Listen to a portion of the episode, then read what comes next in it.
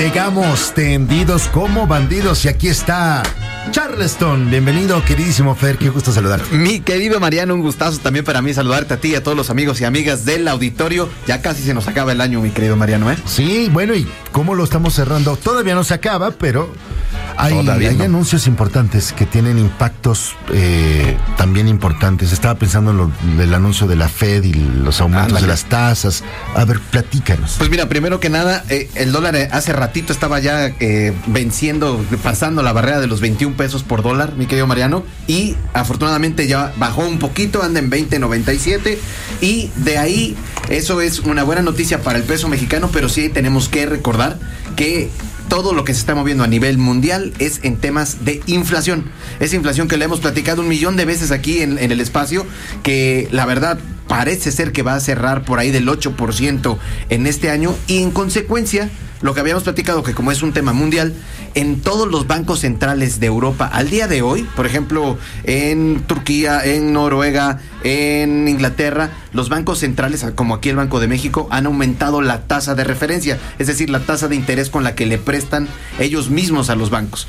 Y hoy se reúne precisamente la Junta de Gobierno del Banco de México y lo más probable es que la tasa que al día de hoy está en 5% pase a 5.25.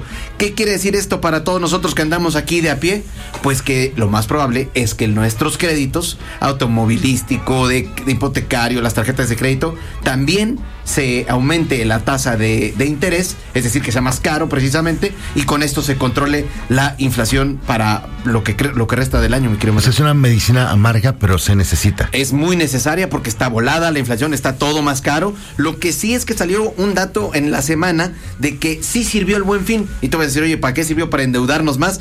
Pues bueno, sí, definitivamente muchos compramos cosas de paga la- Necesarias, necesarias. necesarias. Empiécelas a pagar en el 2036 y este, pero bueno, ya te hiciste de tu batería, de tu aspiradora, de tu lo que quieras y mandes. Pero salió el dato de las ventas que tuvo la, la Asociación de, de Tiendas de Autoservicio, de la ANTAD, y aumentaron 9.3% en noviembre. Siempre que hay un aumento en ventas también es muy bueno para la economía. ¿Por qué? Porque en gran parte este, este tipo de motores precisamente le ayudan a que el crecimiento de la economía en nuestro país crezca. ¿Aumento del 9% contra 2020 o aumento del 9% Contra el 2020, exactamente. contra el buen fin del año pasado? Mucha gente dice, oye, Es mucho, ¿eh? Sí, es mucho, pero hay que descontar la inflación, que recordamos que andaba por ahí de 7.4, entonces nos queda un crecimiento de ventas reales, digamos, del 2%, pero esto es bueno, te digo, porque ¿te acuerdas que habíamos caído, la, la economía del país había caído menos 0.4 en el tercer trimestre, es decir, de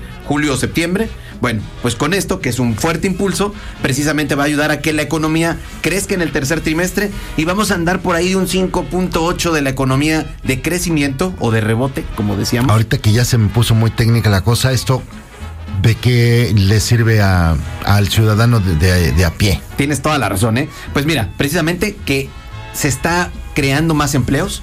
Ya hay más empleos, la gente está recuperando, en algunos casos, no en todos, está recuperando su sueldo y obviamente esto ayuda a quien pueda empezar a consumir más. De hecho, el IMSS dio eh, la nota de que se crearon 165 mil empleos formales eh, ahorita en noviembre y esto es bueno porque ya llevan en el, ya van en el año alrededor de 1.160.000 puestos de trabajo. Fue un eh, número récord para un noviembre esta cantidad de aumentos de puestos de trabajo y a final de cuentas es es decir en la economía las personas ya están empezando a trabajar pero no cantemos victoria porque recordemos que todo esto depende de muchas cosas inclusive de variantes como la de Omicron que afortunadamente no fue tan mala pero que sí tenemos que estar muy pendientes de nuestro gasto Sí, bueno, y Omicron todavía tiene mucho que enseñar. No sé, eh, yo creo que la situación en Londres, particularmente en Londres, pero en general en Inglaterra, este, está mandando señales que hay que atender. Ojalá efectivamente no nos dé mucha lata. Y ya ves, como dice la OMS, que hoy salió en la mañana diciendo que las recomendaciones para las fiestas decembrinas es pues no reunirse muchas personas, seguir utilizando cubrebocas, porque tenemos que seguir cuidándonos. La, la vacuna, la- el refuerzo también, ¿no? Es muy importante. Los que no estén vacunados y los que, te- y los que tengan y puedan tomarse la, la vacuna de refuerzo, inyectársela más bien, pues adelante para que no, no pasemos unas navidades tristes. Una amarga Navidad. Bueno, muy bien, mi querido Charleston, gracias a todos, que tengan un gran, gran, gran día y bueno, pues vayan cuidando mucho. Oye, le quiero mandar un saludo a Vero Moronati, un fuerte abrazo y, y desearle que tenga un gran día y una muy, muy, muy hermosa Navidad. Gracias, mi querido Mariano, y nos vemos la siguiente semana para casi cerrar el año y acuérdate, en arroba finanzas en fa, Twitter y en internet y en Instagram, arroba finanzas en fa. No te pongas nervioso, chavo. Es que me pones nervioso con esa voz. Piénsale, chavo. Con esa voz. Piénsale, tú Ya no sé. Que ya te van a aumentar el salario mínimo. 22% el 2022. Piénsale, chavo. Pues ahí está, esta es buena noticia para todos.